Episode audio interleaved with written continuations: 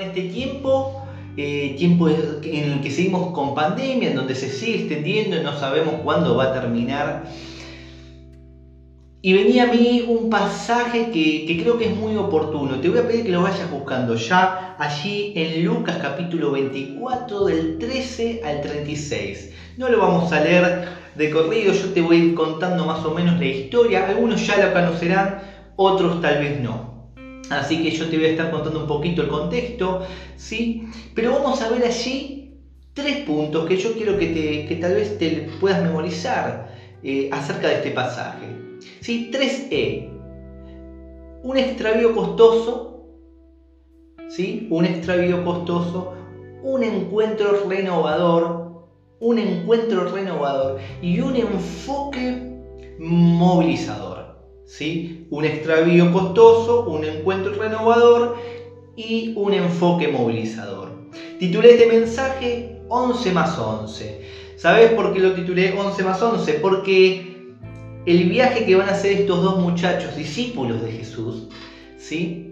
Ahora te voy a contar un poquito de historia. Son de 11 kilómetros. Y les llevó 11 kilómetros darse cuenta que tenían que volver.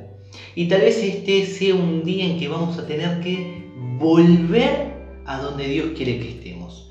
Donde no tendríamos que habernos ido nunca. Sabes, esta pandemia es una pandemia en donde entramos de una manera, pero tenemos que salir de otra. Tenemos que salir fortalecidos, crecidos. Tenemos que haber salido de esta manera cambiados y haber madurado. No podemos salir de esta pandemia igual o peor.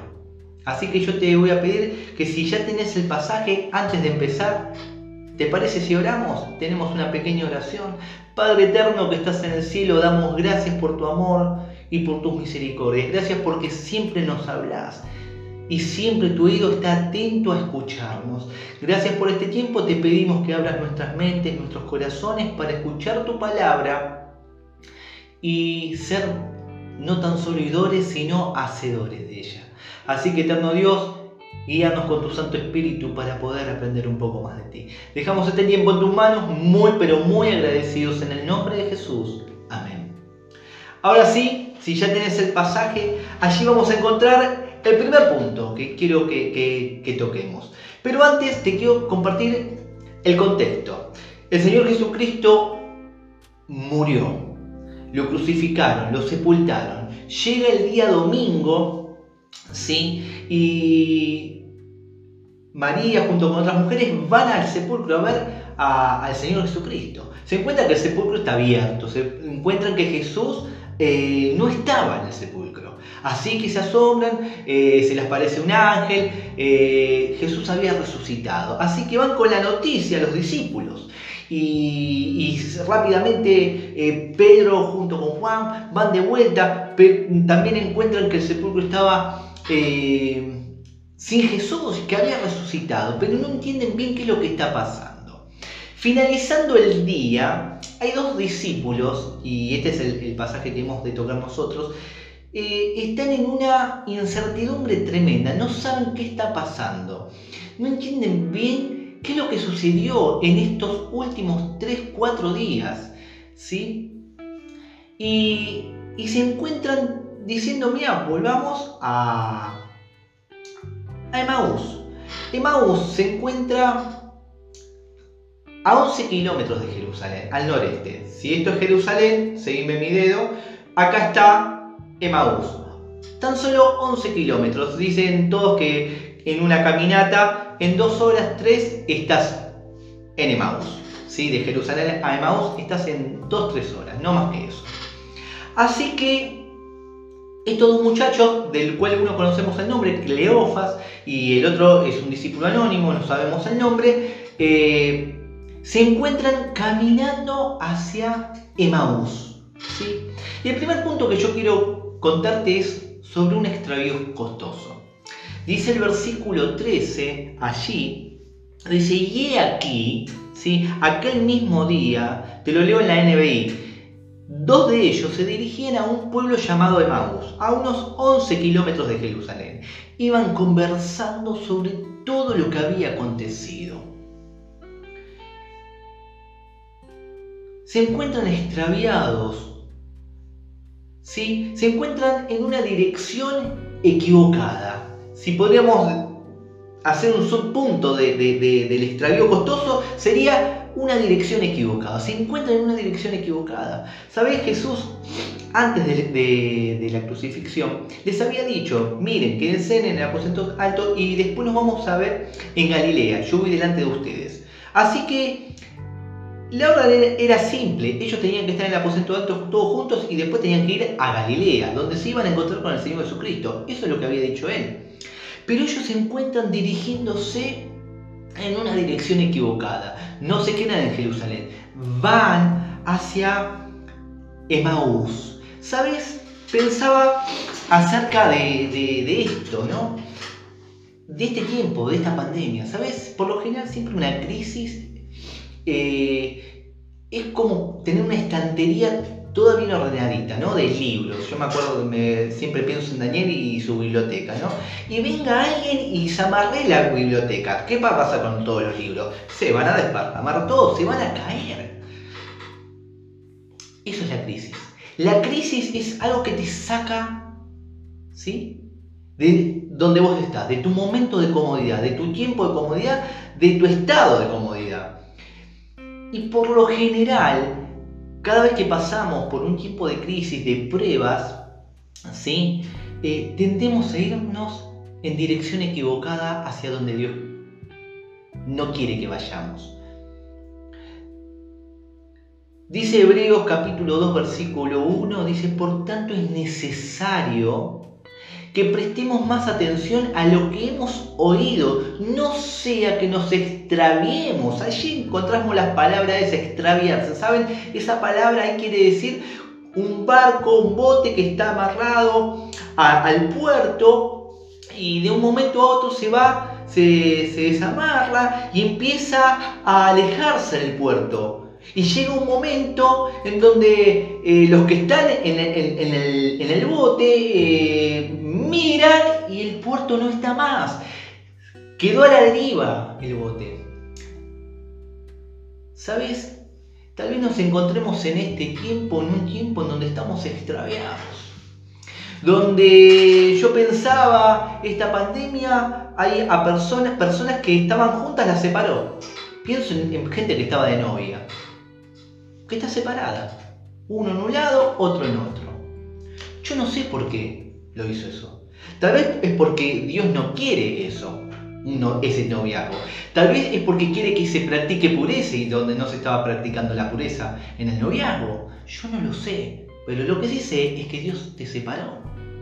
Y no para que te juntes. Dios te separó para enseñarte algo. Vos acá, ella allá. Pienso en personas que estaban separados por los compromisos, por las actividades, y Dios las juntas ¿no? Matrimonios donde eh, el horario laboral, eh, el horario de la escuela, las actividades de la iglesia, de momento a otro se corta todo. Dios hace que vos tengas ese tiempo junto en el matrimonio. Y muchas veces los problemas que quedaron relegados por los tiempos que vamos y las actividades que vamos haciendo, ahora hay que hacerse cargo.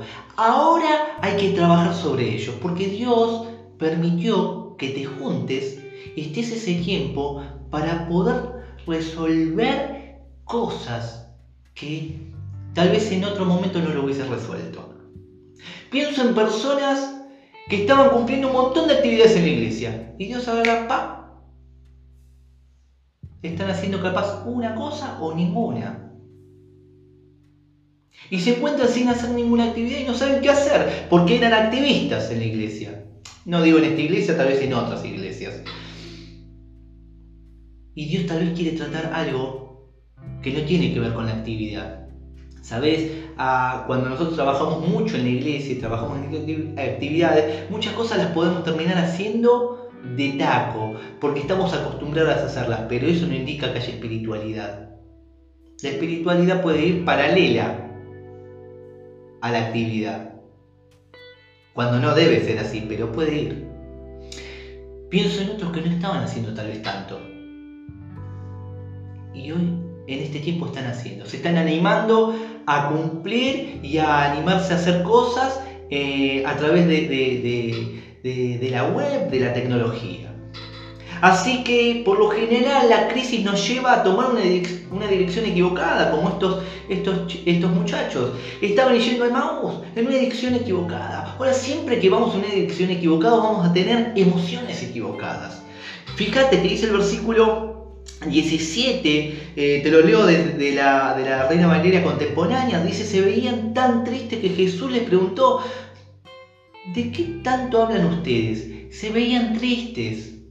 Es que cuando nosotros no estamos haciendo la voluntad de Dios, cuando nosotros nos estamos alejando, tal vez es poco, 11 kilómetros, 2 horas no es tanto, pero es suficiente para que un extravío sea costoso. Se te puede jugar allí el ministerio, se puede jugar tu matrimonio, tu familia. Pienso en aquellos hijos que tienen que estar escuchando eh, toda la crisis de, de papá y de mamá. Y tienen que trabajar y lidiar con eso y decir, eh, yo me quiero ir de acá. Yo fui jovencito, yo fui adolescente, yo me quería ir de mi casa también cuando escuchaba las problemáticas que había. Pero Dios tenía que tratar con mi vida. Y en este tiempo Dios tiene que tratar con tu vida y con la mía. Dios tiene propósitos. Ahora, cuando nosotros estamos en una dirección equivocada, seguramente haya emociones equivocadas. Nos sintamos tristes. Jesús le pregunta, ¿por qué es tan triste? Es muy particular eso. Siempre Jesús les pregunta por qué están tristes, por qué están afanados, por qué están amedrentados. Siempre apunta a las emociones. Emociones como diciendo, eh, no entiendo por qué le está pasando esto, por qué estas emociones equivocadas, si las promesas son claras. Y muchas veces la dirección equivocada siempre nos va a hacer sentir con emociones equivocadas. Y muchas veces esto tiene que ver, ¿sabes por qué? Porque tenemos una expectativa equivocada. ¿Sí? Cuando tenemos expectativas equivocadas acerca de quién es Dios y acerca de cómo Él procede, tendemos a equivocarnos, tendemos a eh, desviarnos del camino. ¿Sabes? Allí lo vas a encontrar en el versículo 21. Dice, la Reina Valera 1960, dice, pero nosotros esperábamos que Él, hablando de Jesús, era el que iba a venir a redimir a Israel. Y ahora, además de todo esto, hoy es ya el tercer día que esto ha acontecido. Ellos esperaban a un líder político que los, los pueda liberar de la opresión romana. Una expectativa mala, no entendían cuál era el plan divino de redención de nuestros pecados, en la condición en la que estábamos, a qué vino Él. Quiero decirte con esto que cuando nosotros no sabemos, no conocemos quién es Dios y cómo Él procede, su persona y su obra, empezamos a tener una expectativa y un conocimiento falso acerca de Dios. Entonces, cuando las cosas no se cumplen, cuando las cosas no se empiezan a dar, ¿qué pasa? Nos sentimos tristes, nos sentimos eh, desanimados. El pasaje allí cuando dice, sucedió que mientras hablaban y discutían entre sí, el versículo 14, e iban hablando entre sí de todas aquellas cosas que, que habían acontecido. ¿Sabes? La frase esa gramatical en el griego quiere decir que estaban desconcertados. Estaban desconcertados. Venía a mí, a mí eh, un versículo, un pasaje allí en Efesios capítulo 1, versículo 16 eh, al 21 dice, no ceso, Pablo le dice a ellos, no ceso de dar gracias por ustedes a recordarlos en mis oraciones. Y escucha lo que va a decir ahora, hablando sobre las expectativas equivocadas. Para que el Dios de nuestro para que el Dios de nuestro Señor Jesucristo, el Padre de Gloria, les dé espíritu de sabiduría y de revelación en el conocimiento de quién? De Él. Pido también que Dios les dé la luz necesaria para que sepan cuál es la esperanza a la cual los ha llamado, cuáles son las riquezas de la gloria de su herencia en los santos y cuál es la super eminente grandeza de su poder para con nosotros lo que creemos según la acción de su fuerza poderosa. Dice después la cual operó en Cristo y lo resucitó de entre los muertos. ¿Sabes? Dios quiere que nosotros tengamos la luz necesaria para que sepamos para qué fuimos llamados.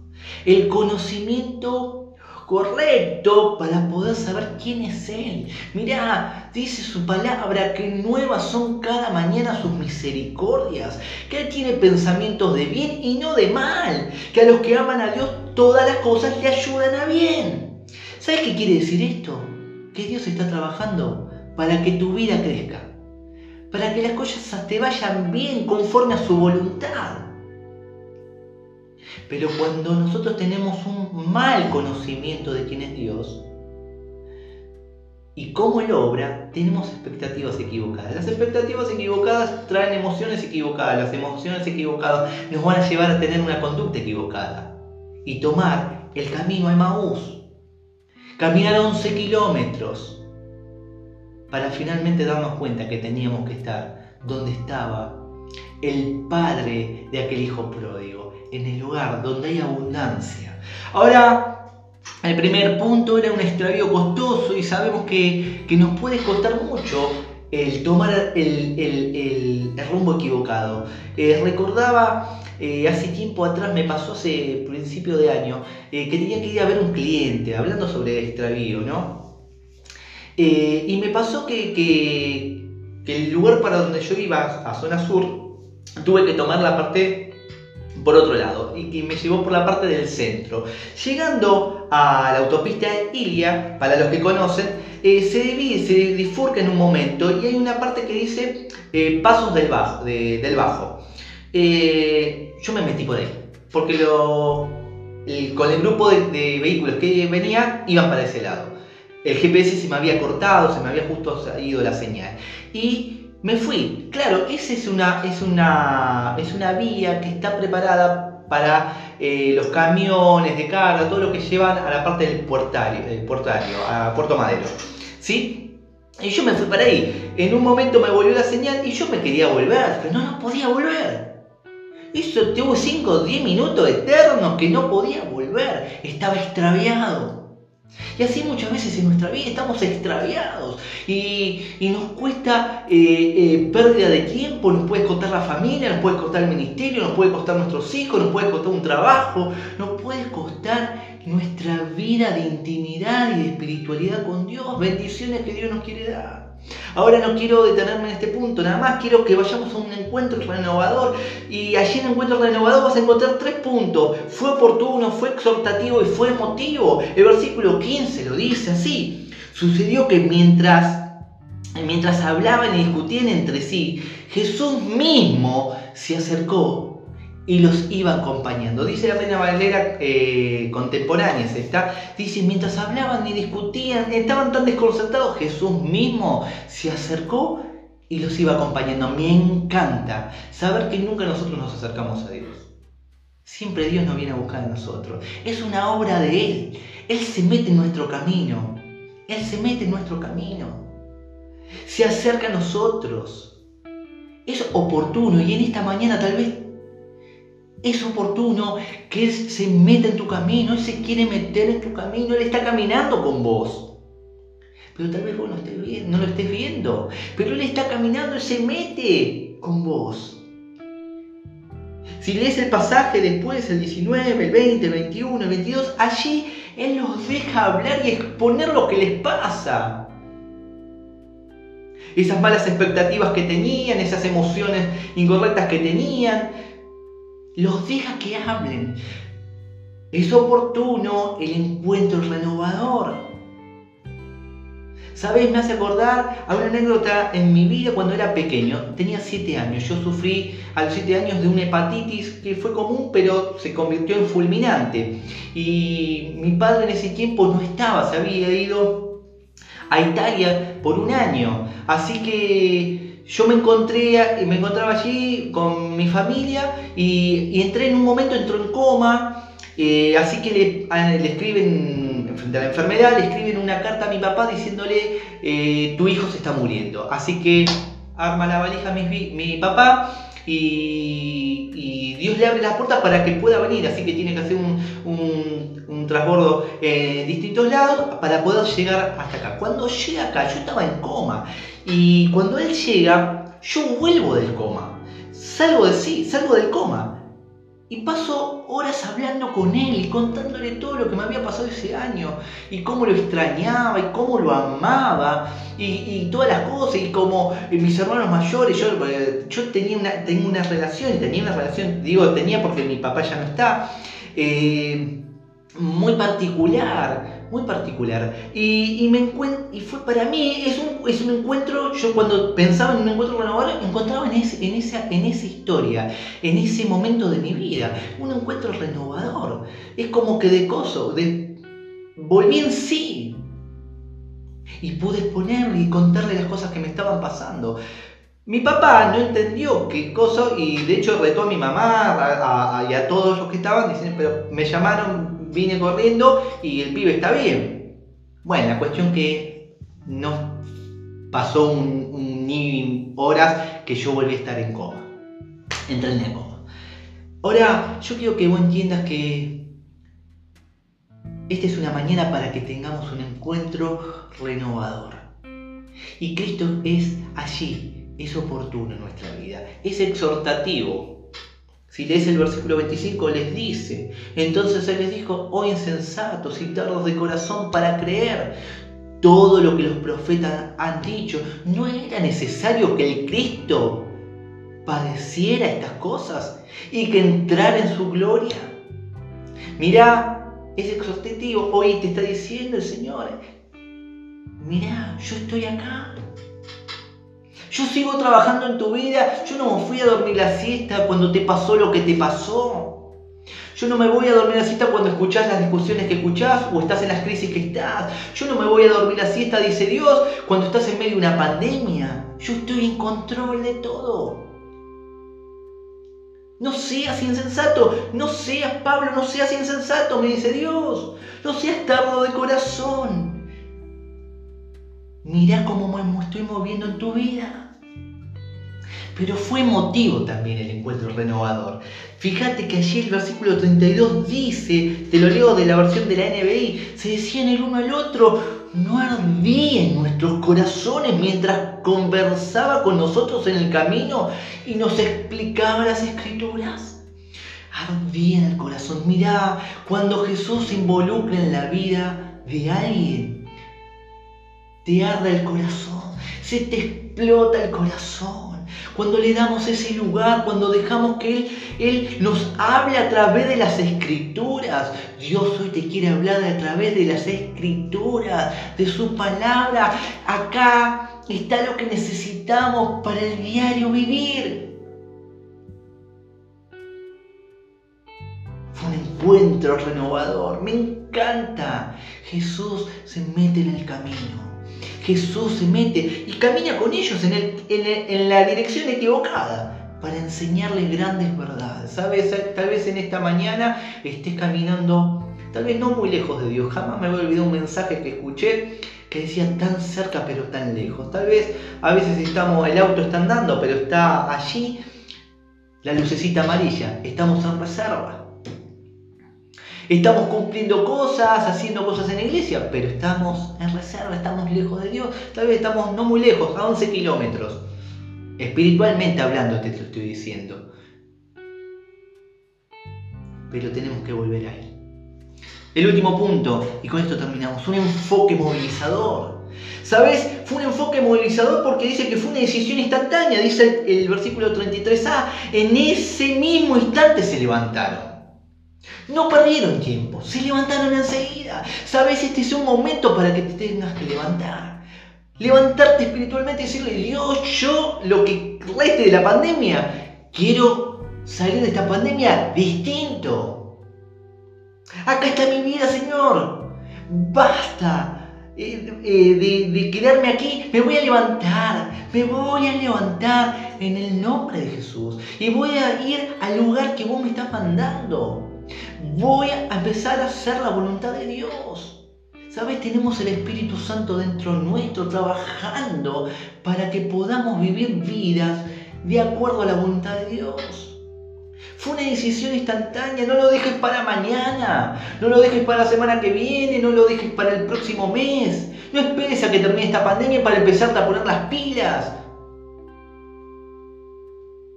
En ese mismo instante se levantaron. Fue una decisión instantánea, pero fue en una dirección correcta ahora. Ahora sí, caminan 11 kilómetros y volvieron, dice el texto 33, a Jerusalén, de donde no se tenían que haber ido. Esta es una mañana para levantarte rápido e ir y correr hacia donde está Dios. Dice, fijemos la mirada en Jesús, el autor y consumador de la fe, quien por el gozo que le esperaba sufrió la cruz y menospreció el oprobio y se sentó a la derecha del trono de Dios. Hebreos 12.2. Fijemos la mirada en Jesús, el autor y consumador de la fe.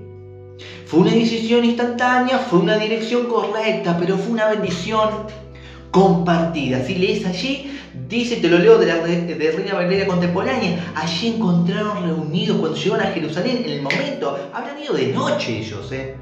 Porque acordate que ellos se encontraron cuando llegaron a Emaús, lo invitaron a Jesús a, a, quedarse con ellos, a comer, y Jesús parte el pan allí, ora y desaparece. Y ellos dicen, ahí es cuando dicen, Él resucitó, era Él. Y en el camino habían sentido que Dios estaba hablando en sus vidas. Pero fue una bendición compartida porque dice, dice, cuando llegaron a Jerusalén, allí encontraron reunidos a los once y a los que estaban con ellos, los cuales decían en verdad el Señor ha resucitado y se le había aparecido a Simón.